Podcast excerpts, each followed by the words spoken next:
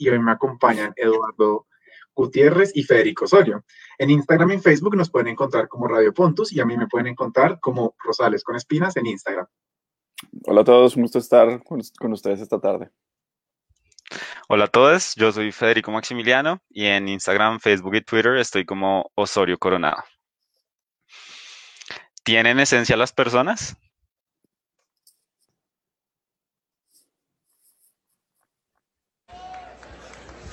Señorita Antioquia, ¿cuál de las dos? Esta pregunta la formuló la señorita Rizaralda Jenny Marixa Guzmán Tamayo. ¿Usted cree que la mujer es el complemento del hombre? Buenas noches para todos. Yo creo que el hombre se complementa al hombre, mujer con mujer, hombre con hombre y también mujer a hombre del mismo modo en el sentido contrario y estamos para darnos cariño, para darnos amor y la mujer es el complemento del hombre en un sentido muy bello porque le da amor, también le da el cariño. El mundo está evolucionando y cada vez le damos más amor a los hombres que en el caso colombiano alguna vez fueron machistas.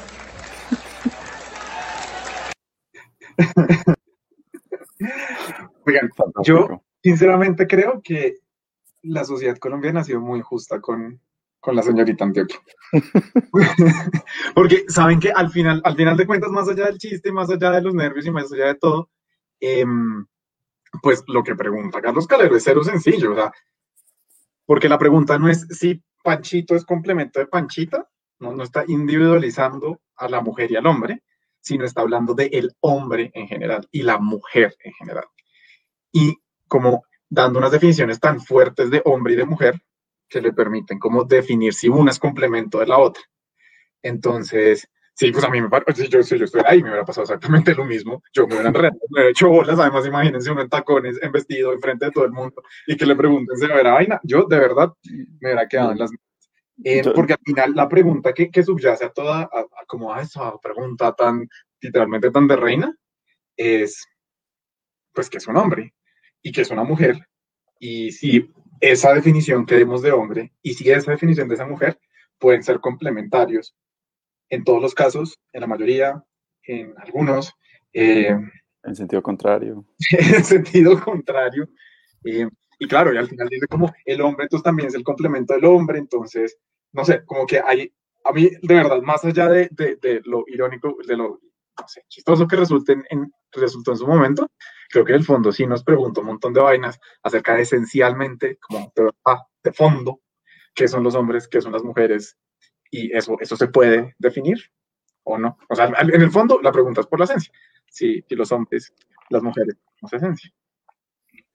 Total. Yo, con lo que me quedo, lo que acabas de decir es el tema de los tacones. Yo creo que eso es lo más complicado. Seguro que eh, o sea, a ver, el tema de, de, de esencia, yo le estaba echando cabeza a lo, a lo que íbamos a conversar hoy y sí, cero, cero fácil. Entonces, nada, el, aclaración de arranque, esto es la sobresimplificación, además de una discusión que lleva N tiempo, eh, la pregunta por la esencia, que es una esencia, además uno puede hablar de esencia de cosas, de personas, de seres humanos, de individuos, de dioses, de, de, de cuánta cosa una primera, un primer ejercicio que se, me, que se me ocurre como para entender el, el, tipo de pregunta que estamos haciendo es, a ver, si ustedes están en un cuarto y oyen que alguien toca la puerta, lo primero que ustedes saben es, hay alguien detrás de la puerta, o suponen que hay alguien detrás de la puerta, pero no saben quién es. Entonces, ahí hay algo que saben y no saben. Uno sabe que existe alguien, pero no sabe quién es. Lo primero que hay alguien, eso es la existencia de algo, pero ¿quién es la persona que está detrás? O sea, ¿cuál es la identidad? ¿Qué es lo, qué es lo, que, es lo que la distingue de las otras? Es, digamos, la pregunta por la esencia. Es como una manera de, de, de abrir un poco la pregunta por la esencia de las personas o la esencia de las cosas. Esto es como el gato que está y no está. Eh, sí, más o menos. no, por favor, no metamos a Schrödinger. No meten a Schrödinger. Porque si no, esto se... ¿Hay almuerzo? Sí, fantástico, existencia. ¿Qué hay de almuerzo? Esa es la pregunta por la esencia. Básicamente. Em, entonces, nada, ese es, el, ese es el punto. Obviamente, esta es una pregunta enorme y se puede abordar de distintos puntos de vista. Yo lo que les propongo es, de lo que yo sé, que son básicamente disciplinas occidentales, digamos, uno puede preguntarse por qué son las cosas, eso es metafísica, qué son las personas o los seres humanos, entonces eso es antropología filosófica o teológica, o incluso uno puede preguntarse por cuáles son los conceptos que usamos para eso. Entonces eso es filosofía del lenguaje, filosofía analítica. A mí, de nuevo, de esto me han corrido, se han derramado ríos de tinta, pero a mí lo que me parece interesante es ver que incluso en cualquiera de esos campos, estos conceptos han evolucionado a lo largo de la historia. Entonces, primero como para aterrizarlo. Entonces, si hablamos de esencia, una primera manera de, abordarlo podría, decir, podría ser hablar de lo fundamental en las cosas o lo fundamental en un ser o aquello sin lo cual eso no puede seguir siendo lo que es. Entonces, para arrancar, obviamente eso tiene un montón de problemas. Y otra pregunta es, ¿cómo accedemos a ella? Es decir, si yo sé que es una esencia, la siguiente pregunta es, bueno, ¿y cómo diablos? Eso es algo que yo veo, palpo, siento, pienso, tengo que eh, razonar para llegar a ello, me es revelado cómo, cómo, funciona eso. Entonces, nada, esencia en oposición a existencia, el tema de cómo cambia en el tiempo, la pregunta por cómo accedemos a ella. Em, nada, esto, esto de nuevo tiene una historia bastante larga. Em, yo podría hablar de cuatro etapas de antigüedad, medioevo, modernidad y, contemporaneidad. Yo no voy a explicar todas, pues porque sería un poquito injusto y habría más de un filósofo revolcándose en su tumba y más de un además, hartísimo. Pero en síntesis, esto va a ser burdo, pero yo diría que una época en la que nosotros los seres humanos pensábamos que teníamos acceso directo a través de la filosofía, entonces empezamos a decir, bueno, de pronto son ¿Qué es lo esencial, por ejemplo, en, una persona? Entonces, los elementos que la componen, ¿no? Entonces, el agua, el aire y la manera como están organizados, listo, fantástico. Si eso se organiza bien, entonces tenemos un ser humano. Otra gente que empezó a decir, no, de pronto es, son cosas más abstractas, entonces, no, la armonía, la estructura, el cambio. Eh, pero hay un momento que sí me parece súper importante señalar y es, hubo algunos que pensaron, bueno, de pronto hay algo que permanece como un núcleo y hay toda una cuestión externa que sí se va modificando en el tiempo. Entonces, al núcleo, bueno, Aristóteles, por ejemplo, lo llamaba forma, ¿cierto? La forma esencial, y lo que cambia es la materia o lo accidental. Entonces, más o menos, por ejemplo, ¿qué hay en común entre el Eduardo de hoy y el Eduardo de hace 20 años? Hay algo raro, es una vaina muy misteriosa, que se mantiene en el núcleo y es la razón por la cual yo puedo seguir siendo el mismo y yo puedo ver una foto mía hace 10 años y decir, eso soy yo. Pero hay todo un, una nebulosa de cosas en el exterior, que, que, incluiría lo corporal, lo material, etcétera, que se va modificando en el tiempo. Eh, eso es una, una manera de abordarlo, ¿no? Luego una época en el medio en que dijeron, bueno, sí, eso puede ser interesante, pero también Dios nos puede decir un montón de cosas. Luego en la modernidad hubo gente que dijo, bueno, wait, ¿sí tenemos acceso o no tenemos acceso? Y empezaron a preguntar bien cómo, cómo es que llegamos a esas ideas.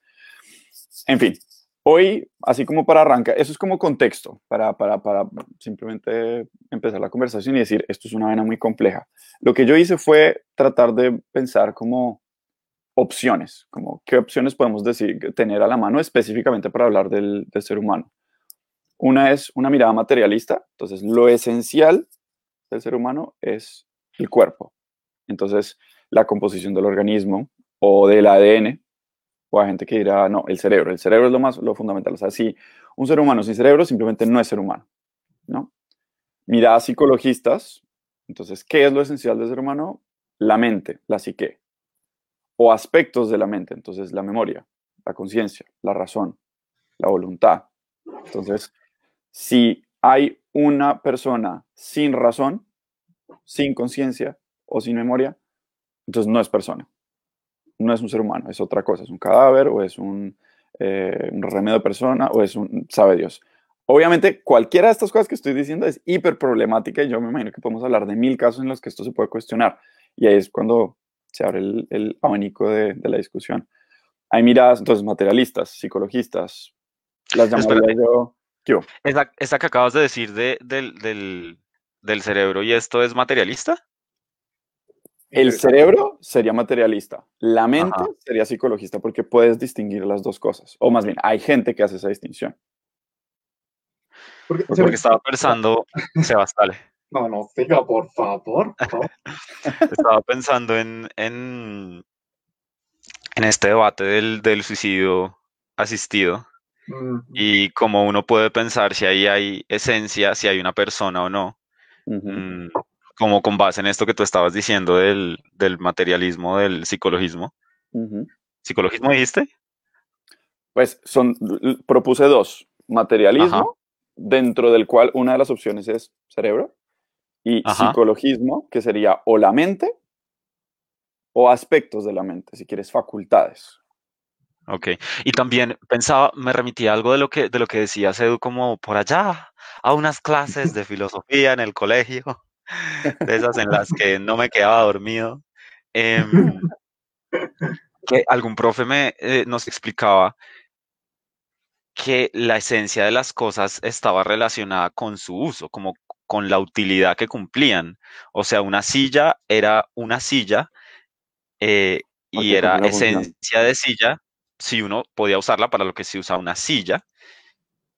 Y entonces nos, nos, nos problematizaba como, pues, ¿qué pasa si yo cojo a Soné, la perra de Sebas, y me siento encima de ella Pare- sin hacerle daño? y- Sebas tiene una mascota que se llama Soné. Es que todo ese genitivo Ah, sí. ahí es complicado. Entonces, útil, útil. si yo me siento en la mascota perra de Sebas, em, Podría ser que sea ella, ella, esté ella en una silla. No, claro. Eso o, es, o eso es- adquiere esencia de silla. Eso es, eso es lo complicado. Por ejemplo, yo tengo aquí una taza, ¿cierto? Y Ajá. estoy tomando algo, agu- agüita, estaba tomando un tecito de ala, pero yo puedo de- decir, bueno, ¿cuál es la, la, la esencia de la taza? Aquello sin lo cual la taza deja de ser taza. Bueno, yo podría quitarle, ay, ¿cómo se llama esta vaina? Su merced que estudió literatura. Ahora, La oreja. Que estudia literatura. La oreja, ¿cómo se llama esta vaina en la taza? ¿La asa? ¿Eso no tiene un nombre? Bueno, asa. Supongamos que yo le quito esto. ¿Esto sigue siendo taza? Habría, habría gente que diría sí. De hecho, los japoneses tienen unas tazas distintas y que no tienen asa. Perfecto. Entonces, bueno, parece que esa no es la esencia. Pero lo que acabas de decir, el uso. Bueno, fantástico. Si yo esta vaina la uso como florero, entonces deja de ser taza. O si yo la veo no como un elemento útil para tomar bebidas y la uso como, la analizo como un objeto físico con una serie de características, ¿cierto? Porque la voy a estudiar en el laboratorio. Entonces tiene peso, tiene una cierta masa, tiene unas dimensiones. O ya la puedo estudiar como un objeto artístico. Entonces esto tiene unos colores, representa unas ciertas cosas, tiene un impacto estético, eh, corresponde a tal época, de, tal corriente artística, qué sé yo. Eh, lo puedo usar como un, un, elemento simbólico, entonces, qué sé yo, arranco una causa política y la tasa se convierte en elemento fundamental del burócrata trabajador clase media que está tomando su café y lo vuelvo la, mi bandera para defenderla. Entonces, lo que yo descubro problemático a la hora de hablar de los usos es que hay muchos usos. y en ese sentido, hablar de múltiples esencias, pues podría ser filosóficamente interesante, pero a mí me parece rarísimo, porque la esencia justamente es un poco a lo que uno le apunta cuando habla de esencia, es quiero poner el dedo en aquello sin lo cual esto no puede seguir siendo lo que es. Esto. Entonces hablar de esencias es un poco raro.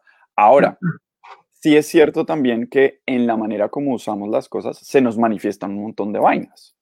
Y esa, esa idea de en el, en el uso conocemos, si quieres, uh -huh. sí, es, sí es antigua y en el siglo XX mucha gente lo, la, la retomó, me refiero a gente en, en filosofía.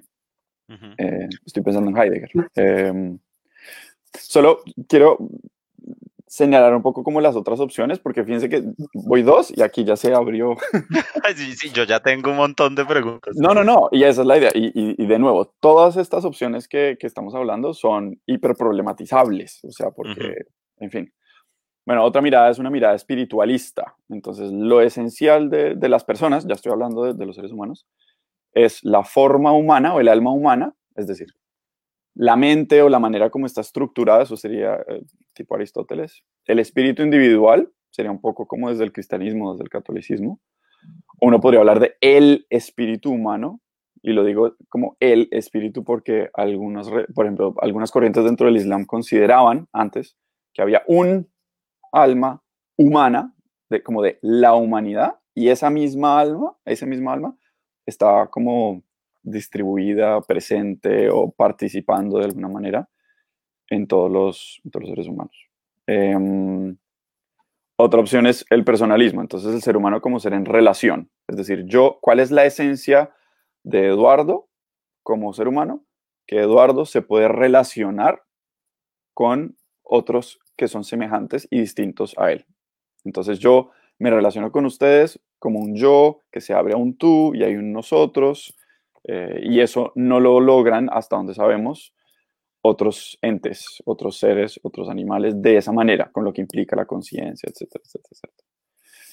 Y hay unas opciones un poquito más exóticas, llamaría yo, y también un poco más recientes. Entonces, por ejemplo, hay una filosofía del proceso o procesismo, que es todo es flujo. Esto es Heráclito en la antigüedad también, pero básicamente gente que considera que nada existe como una cosa estática, conceptual, sino que todo fluye. Hay un, hay un profesor en Oxford que se llama Ian McGilchrist, que habla de, está por sacar un, libro incluso de eso, y él decía, bueno, incluso la montaña enorme que hay detrás de esta casa, que tiene billones de años y que es pétrea sólida, que uno dice, bueno, constante, firme, él decía, si yo tuviera la suficiente, el suficiente tiempo y como los márgenes de, de velocidad visual eh, adecuados, yo vería que esto se está moviendo, que está fluyendo, que esta montaña ha estado creciendo y que se ha desgastando por la erosión y que incluso eso que parece como tan firme en el espacio-tiempo no es sino un proceso. Claro, ahí viene la pregunta, entonces en el ser humano también somos solamente proceso, o sea, no hay nada que se mantenga en el tiempo. Yo estoy tentado a hablar de... No nada, eh, um, ¿Qué otra cosa? Eh, bueno, y se me ocurre otra que son como miradas interdisciplinares. Entonces hay gente que dice, bueno, lo esencial del ser humano, y esto es gente como que me parece a mí muy inteligente y muy compleja, lo esencial en el ser humano es una articulación entre el acervo genético y biológico y el acervo cultural.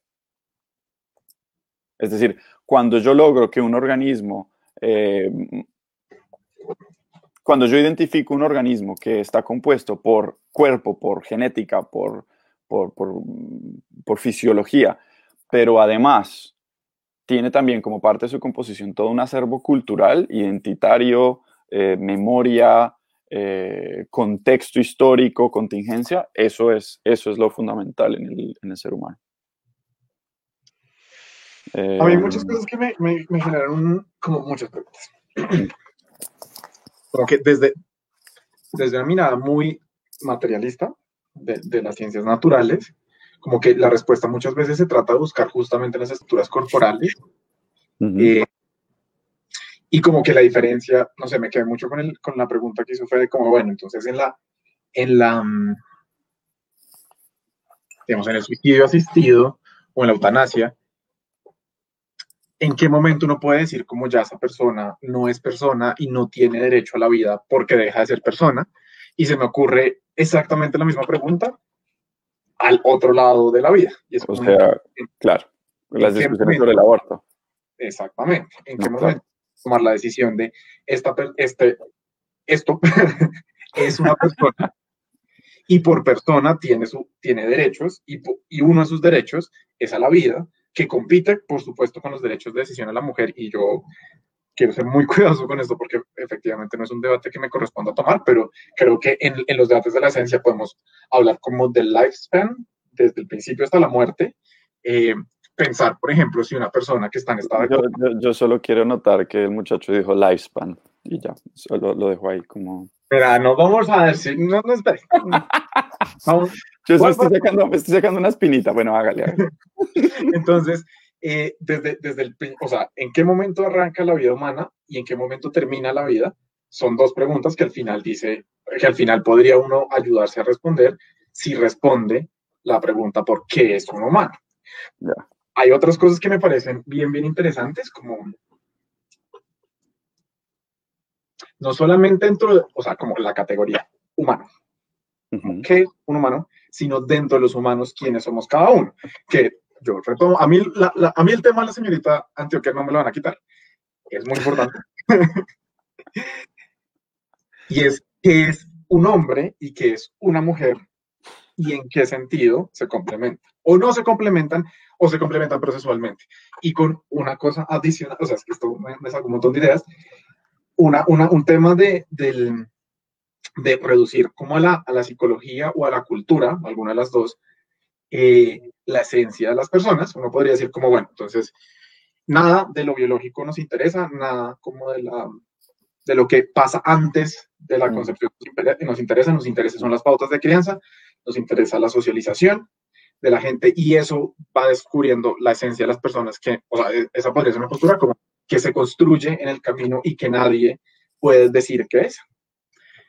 Pues en ese sentido, si yo cojo a Martica y la heterosexualizo durante, o sea, desde el día cero de su concepción hasta el día 60, hasta el año 60 de su vida, pues la logré heterosexualizar porque no hay una esencia que una esencia homosexual en su vida o bisexual o pansexual. Porque podría heterosexualizarla Eso- la esencia se define a partir de la existencia. Sí, Que me parece problemático. O sea, yo aquí no estoy sí, Solo sí, quiero como poner los puntos de discusión para ver por dónde nos queremos ir. em, como para aterrizar un poco la idea. Yo, yo estuve en un, en un debate hace muchos años y por, o sea, fue de los pocos en los que yo vi a las dos personas debatiendo y en un momento lograron ponerse de acuerdo en qué era en lo que diferían las dos posturas. Me explico, muchas veces hay dos personas debatiendo y simplemente es zarpazo va, zarpazo viene y ya, y se acabó. Estos en un momento se dieron cuenta de cuál era la postura filosófica y qué era lo que los distinguía. Esto eran dos personas hablando de, eh, a raíz del tema del aborto, bueno, cuándo es una persona persona y cuándo no, en el caso de, los, de, de- de la concepción y cómo funciona. Y en un momento, una de las personas, eran dos, dos mujeres, y en un momento una de ellas dijo, ¿sabe qué? Es que yo tengo una mirada según la cual el ser humano es un constructo social, es algo que, se, que, que es fruto de una serie de decisiones. En cambio, usted tiene una mirada esencialista. Y la otra persona dijo, sí, yo creo que eso es. Y se quedaron las dos mirándose como, ¿y ahora qué diablos hacemos? Pues porque- Eso es. y, y- y me parece, lo, lo traigo a colación porque sí creo que son dos maneras distintas de abordar el asunto. Eh, uno sí podría decir, sí, ah, propone dos categorías que me parece interesante que se, para discutir. Una es, la esencia está ahí y uno la descubre y está en la mente, en el cuerpo, en el ADN o lo que sea. O la, la, la humanidad como esencia es algo que se, que, que se construye y que nosotros tenemos que ponernos de acuerdo y vamos elaborando.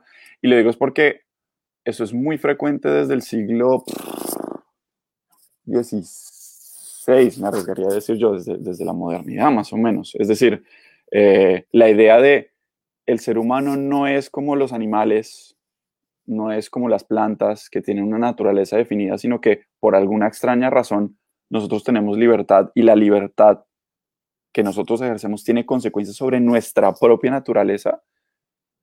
A, es una idea hiperpotente, porque uno dice, hijo de pucha, ¿y entonces qué significa eso? O sea, como que la esencia del ser humano es no tener esencia, o la esencia del ser humano es construir su propia esencia. Eso es, eso es muy vasto. Y si, y si yo puedo construir mi esencia, ¿podría decir yo que soy una silla? Es que ah, justamente ahí viene toda la, ahí viene todas la- las, las preguntas. Si es que Los eso es gatos, Pues así, hay gente, hay gente que se cree animales, ¿no? Como que se identifica. Sí. Pero ahí es donde yo creo que el argumento llega a lo, a lo, a lo- pues no sé, o sea, pues Dios bendiga. Yo no que decir digan, pero sí me parece, pero me parece problemático, problemático en el, no, no en el sentido moral, o bueno, también incluso, pero, pero incluso antes de lo moral, tengo la pregunta como de, bueno, eh, ¿esto qué implica? ¿Esto qué significa? Eh, y de nuevo, ¿cuáles serían los límites de esa, de esa construcción? Eh, los carretazos filosóficos que he traído a colación es otra gente, o sea, simplemente como ilustrando posturas. A mí desde hace un tiempo me vienen sonando la categoría de como de aquello sobre lo cual yo decido en mí mismo y en mi naturaleza y en mi esencia, y aquello sobre lo que no, eh, porque simplemente me es dado. Eso da para una discusión que me parece súper interesante, porque uno puede decir, no sé, en mi caso, ¿no? Yo nací como un ser humano, como hombre, en un contexto social particular, ¿cierto? Y yo no decidí sobre eso, me es dado. Y así como yo no decidí nacer, y así como yo no necesito estar decidiendo existir, yo no decidí eso. Yo puedo decir, eso es un, una carga, es una cruz, es un, es, un eh, me limita, ¿cierto? Pero yo también podría decir, ese es el contexto dentro del cual yo puedo ser libre. Eso es, dentro del, e, eso es, eso es como un don. O sea, puedo, puedo verlo como algo positivo o como algo negativo. Y a la vez está este otro elemento de no lo que recibo, sino lo que yo activamente busco y cómo me construyo a mí mismo.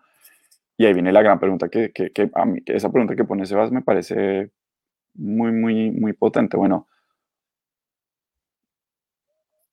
supongamos que el ser humano efectivamente es una especie de articulación de esas dos cosas. ¿Hay límites para ambas? ¿O para, en qué sentido podría uno decir que, que es 100% constructo o 100% dado?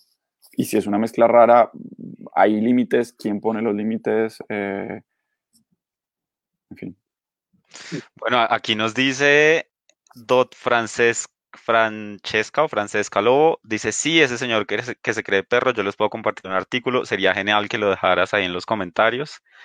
Eh, y pregunta Andrés, ¿la esencia es una construcción social? Hmm, creo que todavía no está, todavía creo que no nos hemos casado ninguno con alguna de las posturas, eh, pero yo me inclinaría un poquito a, a responder que, que sí, sí, a mí las construcciones sociales me gustan. Para mí son la respuesta. Se armó, se armó, se armó. A mí, a mí mi profesora, hablando de los perros y hablando de las construcciones sociales, mi profesora de pedagogía, una de mis profesoras de pedagogía me decía como tú le puedes enseñar todo lo que quieras a tu perro a hablar inglés. Y eso no significa que vaya a aprender. Como tratando de distinguir los procesos de enseñanza y de aprendizaje. Pero si yo socializo a un perro para como un humano, o sea, yo humanizo a un perro, yo humanizo a Soné, que no está por aquí, pero si yo la completo, o sea, la socializo igual que sea un bebé, no la voy a volver un, humano. Hay algo en Soné que le impide ser humano. Y, en y ese algo a mí me huele a una, como por negación, una esencia humana. Como lo que no tiene ella, que sí tiene Perencejo, Menganejo y Sutanejo, que son humanos.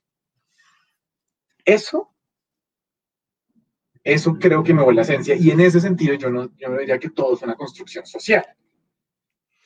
¿Qué, qué, qué opinión te merece esto, Maximiliano? Eh, ah, aquí, entonces que no lo mandó, voy a irlo mirando mientras tanto. Ah, sí, nos mandaron un artículo. Andrea del Pilar dice que se escucha como con eco.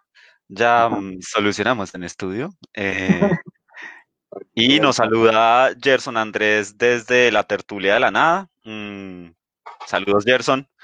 Em, pues no sé, a ver. Antes, antes de, de meternos en el berenjenal de las construcciones sociales, a mí me parece importante como me quedó resonando mucho lo que tú decías, Edu, en relación con la pregunta por la esencia, o hay personas que con la pregunta por la esencia buscan poner el dedo en el kit del asunto sí, sí, sí de lo que es, de lo que es un fenómeno de la realidad. Y en tanto que ese fenómeno, lo que suelen buscar, o lo que solemos buscar las personas, es que sea estático, esta postura de que todos los de que, de que los seres humanos somos solo proceso, pues genera un poquito de resistencias, como que te tambalea las nociones de la realidad. Claro. Yo entiendo, pero a mí me parece súper importante hacerse preguntas sobre las preguntas. Yo, yo soy partidario de eso también. Porque me parece preguntas sobre las preguntas de las preguntas. Así, y hacer programas de radio de las preguntas. De las preguntas. y hacer preguntas sobre los programas de radio de las ah, eh, preguntas. de las preguntas. Aquí lo podemos dejar. Entonces yo pensaba, ¿a quién le interesa hacerse la pregunta sobre la esencia?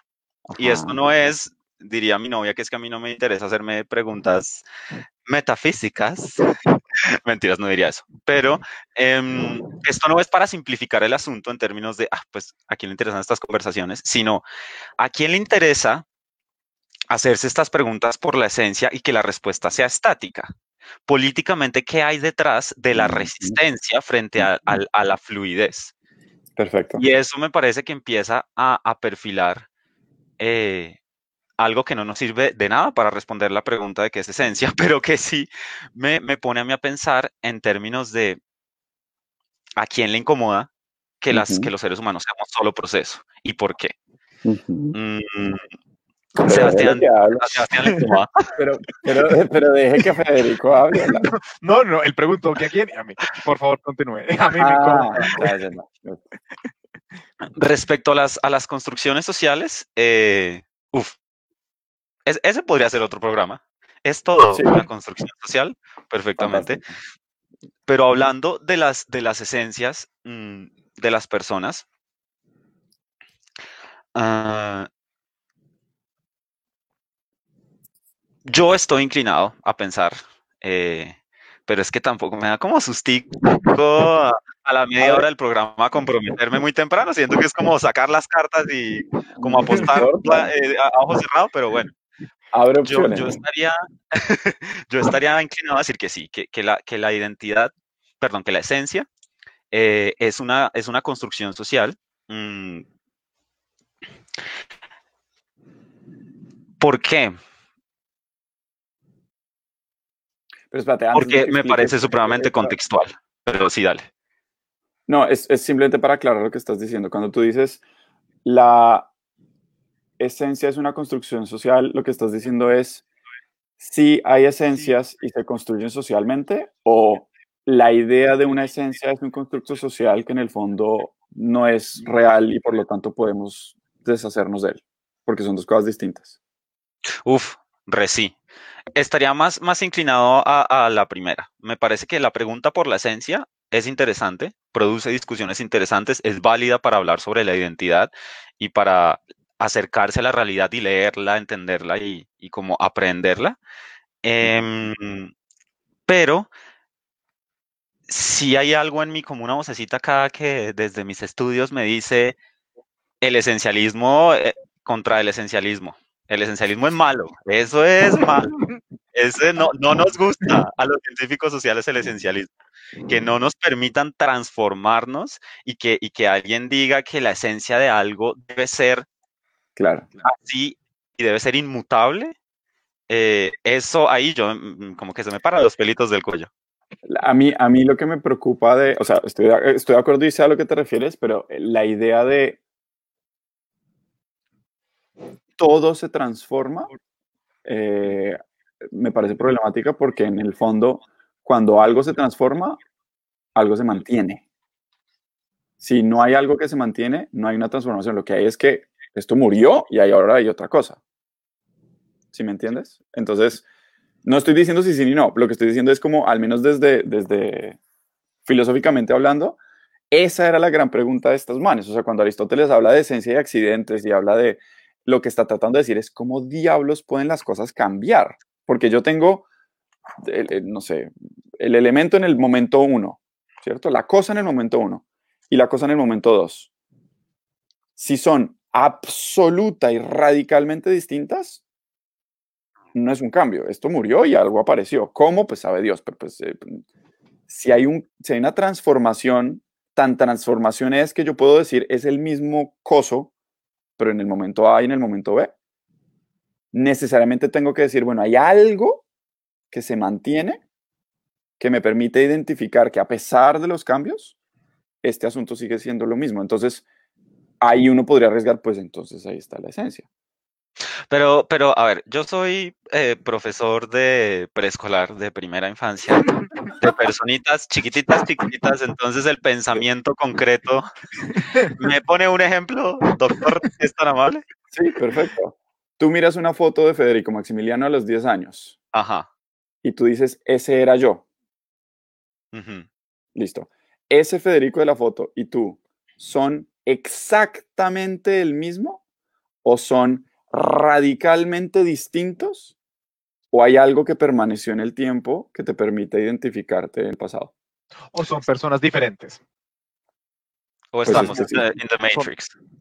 Pues si son personas diferentes, es que hubo, pues son personas radicalmente distintas, por eso. No, no, no, pero no, o sea, ¿es la misma persona diferente o son personas diferentes? O sea, tú puedes reconocerte a ti en esa foto. Bueno, eso, eso, eso, eso es una, sí. Pero digamos que para simplificar esas tres opciones, ¿cuál te suena más a ti?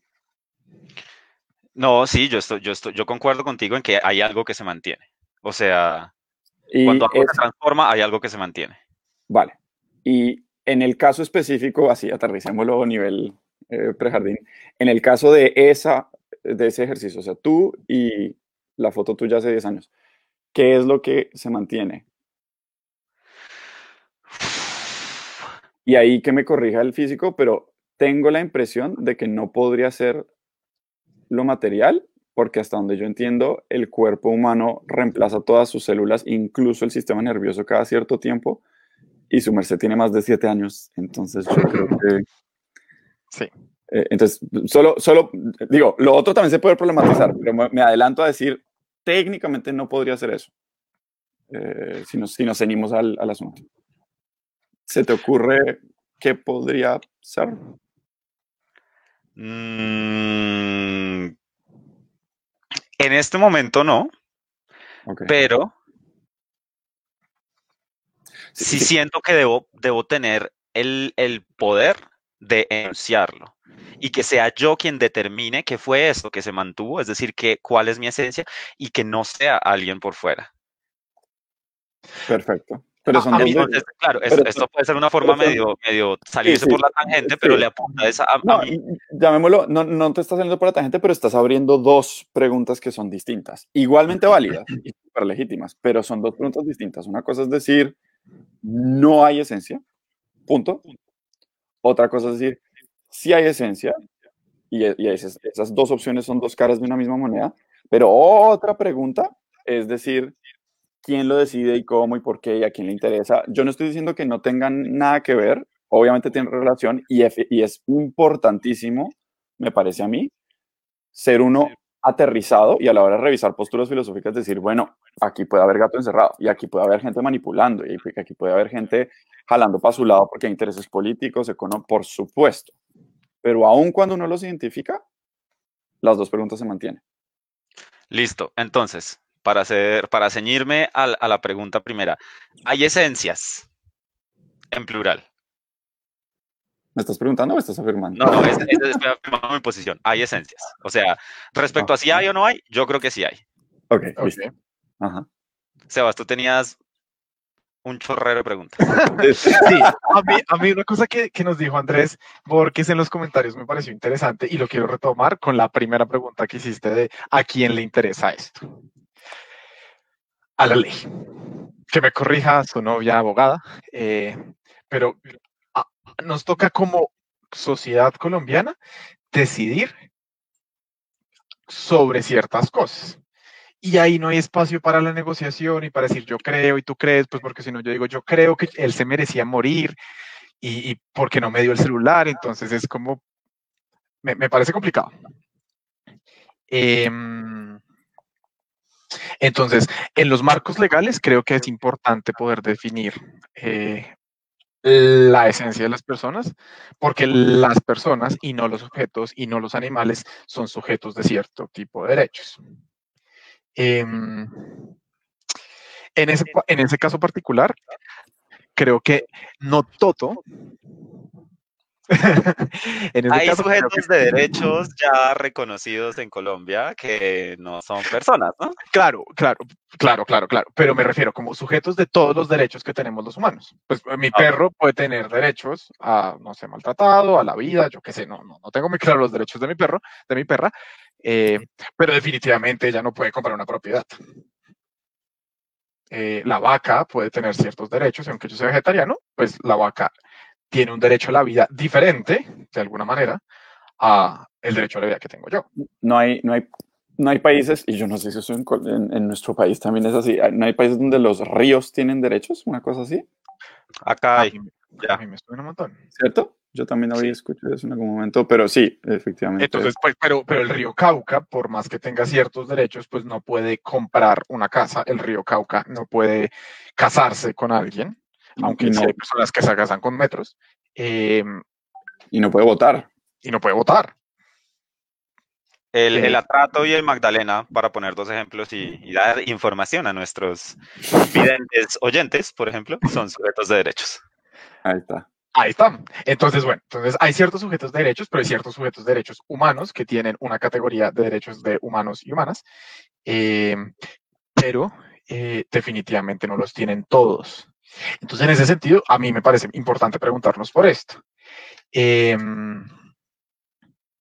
eso era lo que yo les iba a decir. No, y- y- A mí me encanta la recomendación de Andrés que dice para el siguiente programa, porque definitivamente siento que deberíamos tener una, una invitada, abogada, que nos explique cómo es que el derecho determina la esencia de las cosas para legislar. ¿Cierto? Yo no, creo que, yo no creo que el derecho, bueno, esto tal vez lo podemos dejar para el siguiente programa, pero yo no creo que el derecho determine la esencia de las personas. Yo creo que la, la determinación de la esencia va por otro lado, irá por la psicología, por la antropología, por la biología, por algún otro lado. El derecho se agarra de esa definición y a partir de eso Eso, legisla. eso es, eso es, bueno, no soy abogado, pero eso es filosofía del derecho, digamos. O sea, es, es, un, es un paso previo al derecho, que es una precondición para que pueda haber derecho. Claro. Eh, Entonces yo no, yo no diría que es el Estado. que es la base de todas las cosas. Oye, qué- interesante idea, otras, Voy, a, voy a tomar, voy a tomar nota y la voy a, la podemos problematizar si quieres, pero gracias por esa propuesta. Voy a, voy a- voy a darle vueltas. Entonces, en ese sentido, como, como considerando todo esto, considerando a- al, al perro, considerando la fluidez que yo sí creo que debe tener la, la esencia, yo, yo empezaría como a, a pensar en que hay unas cosas que sí se quedan quietas, como hay ciertas cosas que me permiten a mí distinguir a mi perro de la silla, de mi persona como humano, y hay otras que cambian de perro a perro, de silla a silla y de persona a persona. Ya, esa, gracias. Eso es, eso es todo un capítulo, porque entonces sería, supongamos que estamos hablando de Sebastián Rosales. La esencia de Sebastián es cuál? Su humanidad, o sea, el hecho de que es un ser humano, el hecho de que es un hombre, el hecho de que es Sebastián, así específico, o sea, ¿cuál sería la esencia? Como su sebastianicidad. o sí, o, y eso también es Claro. todo un, todo un Porque es que además aquí creo que hay dos preguntas, una de las que yo estaba respondiendo una y, y, y Edu abrió otra, y es como, ¿los humanos tienen esencia como grupo? Y yo como un individuo tengo una esencia más allá de ser humano, Mm.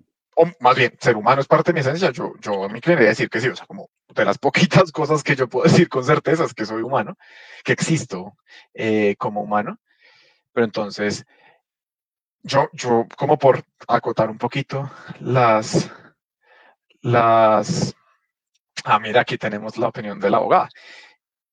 Eh, el derecho muestra y solidifica las construcciones sociales.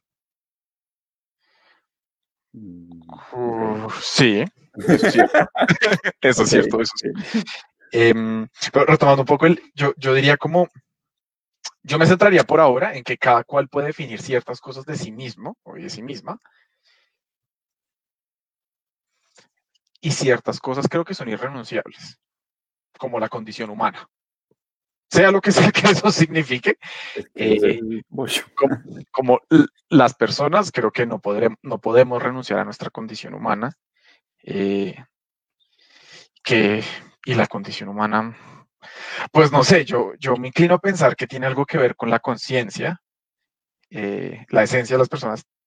En, en esta posición de hay cosas fijas y cosas dinámicas, em, o si se quiere, cosas genéticas y cosas culturales, yo me arriesgaría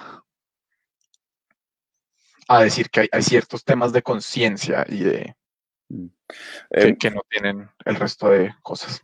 Fede, yo tengo una pregunta. En estudios de género, por ejemplo, cuando se habla de, de- de género, eh, habiendo tenido toda la discusión que acabamos o que estamos teniendo, ¿tú dirías que el género hace parte de la esencia de las personas? ¿O no? ¿O no tiene nada que ver? ¿O... Sí, sí pero entendido... Mm, bueno, estas son mis intuiciones. Yo no voy a decir, esta es la verdad de, los, estudios, y todos los feminismos. pero, pero yo sí siento que el género hace parte de las personas, porque el género es un ordenador social. Entonces, explica, sí. explica, esa, esa, categoría de ordenador social que, es para las niñas de preescolar. ok. es una de las cosas que nos ordena cuando vivimos en sociedad. Ah, ok. Es una de esas categorías que nos da nuestra esencia, si estamos hablando de esos términos. En género hablamos de identidad eh, más que de esencia, precisamente porque esencia remite a, algo estático. Y esencialismo, uy, eso sería interesante, como cuál es la relación entre esencia y esencialismo, pero bueno, eso es otro tema. Pero los esencialismos hacen parte, sí o sí, de las violencias de género. Entonces, hacia allá iba a contestar tu pregunta. El género hace parte de la esencia de las personas, pero el género es performativo. En ese sentido,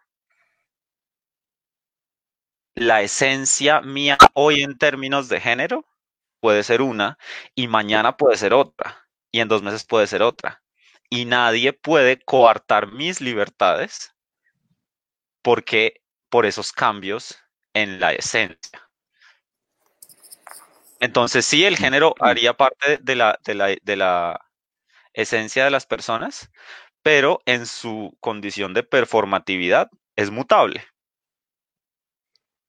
Ok. Wow, ahí se abren un trillón de preguntas, pero una que me parece interesante podría ser como, ¿puede haber una esencia mutable?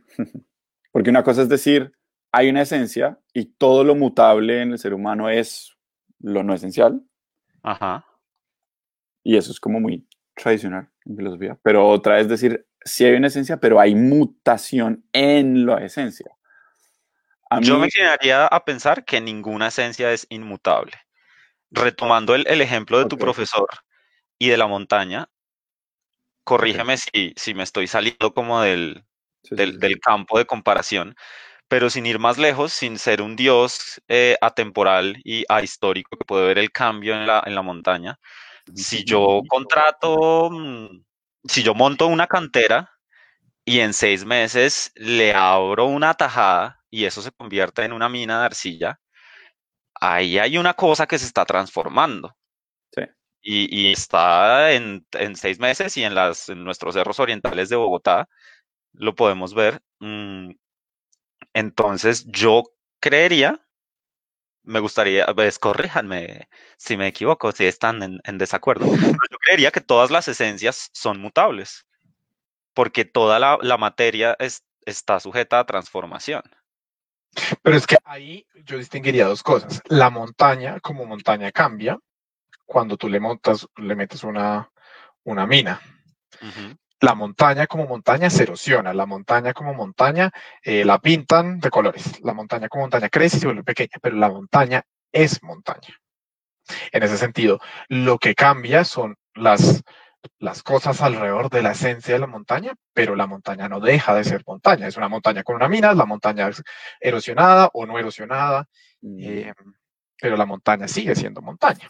Ahí, ahí el problema es o sea, estoy de acuerdo, pero ahí el, problema es cuando empieza uno a encontrar casos en los que los cambios empiezan a ser graduales y constantes y llega un punto en el que el resultado final es tan distinto, no, no, no como, como, como cuando uno dice Federico a los 5 años y Federico a los 25, sino cuando llega a tal punto que uno dice, esto a lo que llegamos es otra vaina y ahí, ¿qué fue lo que pasó? Eh, Tipo lo los que estábamos. Humedales.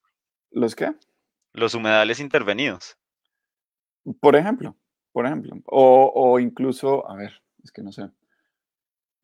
Cuando uno piensa en una nación, Entonces, ¿las naciones tienen esencia? Pues, pucha, eso podría ser otra pregunta, pero supongamos que sí, simplemente a manera de pues, supongamos que las naciones tienen esencia. Y empieza a haber cambios en esa nación.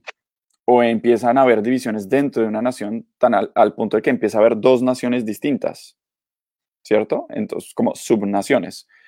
Entonces, bueno, ¿qué fue lo que pasó? La esencia se dividió, murió la esencia y surgieron dos esencias, eh, se dividieron en dos, este se quedó con la esencia y este no, y esto es otra vaina. Eh, y ahí es cuando, o sea, el punto que Sebas trae de la montaña es súper legítimo, me parece a mí como súper eh, legítimo porque es que sí hay constantes que cuestionan, pero también hay cambios que cuestionan. Eh, entonces no es tan fácil como llegar a un punto medio.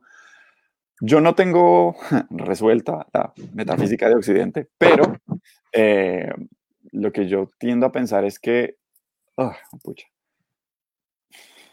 puede haber esencias eh, y tiendo a pensar que nuestra manera de entenderlas o de aproximarnos a ellas, sobre todo cuando hablamos de la esencia de personas, porque todas las otras pueden ser complicadas, pero cuando yo hablo de persona humana, nuestra manera de aproximarnos a ellas cambia, porque es, porque es perfectible, porque, porque lo vemos desde distintos puntos de vista, porque estamos sujetos a una cultura, porque, como dice Fede, nuestros gustos pueden cambiar, nuestras opciones políticas, y en ese sentido, mi idea de qué es lo fundamental en Eduardo puede cambiar, pero de ahí yo no, yo no creo que se siga necesariamente que la esencia de Eduardo cambie. Porque, porque no, incluso me parece como, sí, me parece, me parece problemático hablar de una esencia que, que cambie sin más. Eh, no sé.